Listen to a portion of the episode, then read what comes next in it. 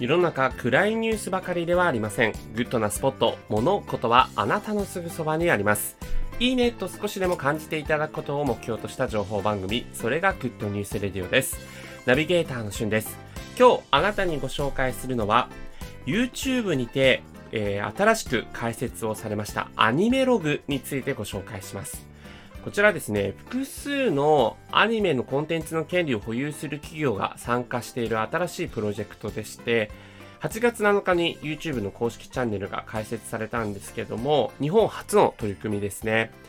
えー、大手の、まえー、例えば小学館、集英社、プロダクションとか、東映アニメーション、新鋭動画、講談社など、様々なアニメスタジオ作品が、まあ、一度にこのチャンネルでいろんな作品見られるというような、そういった、YouTube チャンネルになっています。まあ、例えばね、どういうものが見られるかというと、今はですね、絶賛、未来少年コナン、あの、宮崎駿監督ね、ジブリの馴染みが監督した第1回の、えー、アニメとかね、見られるんですよ。で、あとは、まあ、あの、日曜日に TBS でしたっけね？なんか日曜世界アニメ劇場みたいな、そんな感じの名前でやってたやつが続々見られます。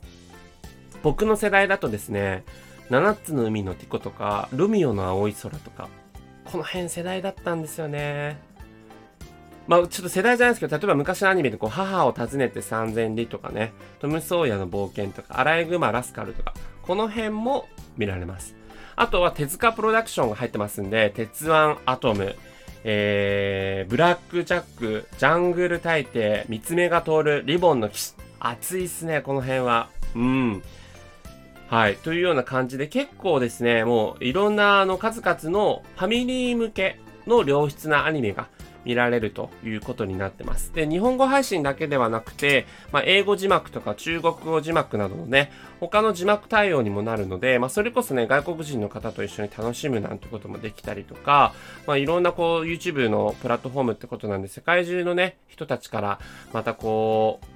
なんていうんですかね、この日本の世界に誇るアニメというものが、こう見られるようにね、なるんだなというふうに思って、えー、すごくね、楽しみだなと思って、今回皆さんにご紹介させていただきました。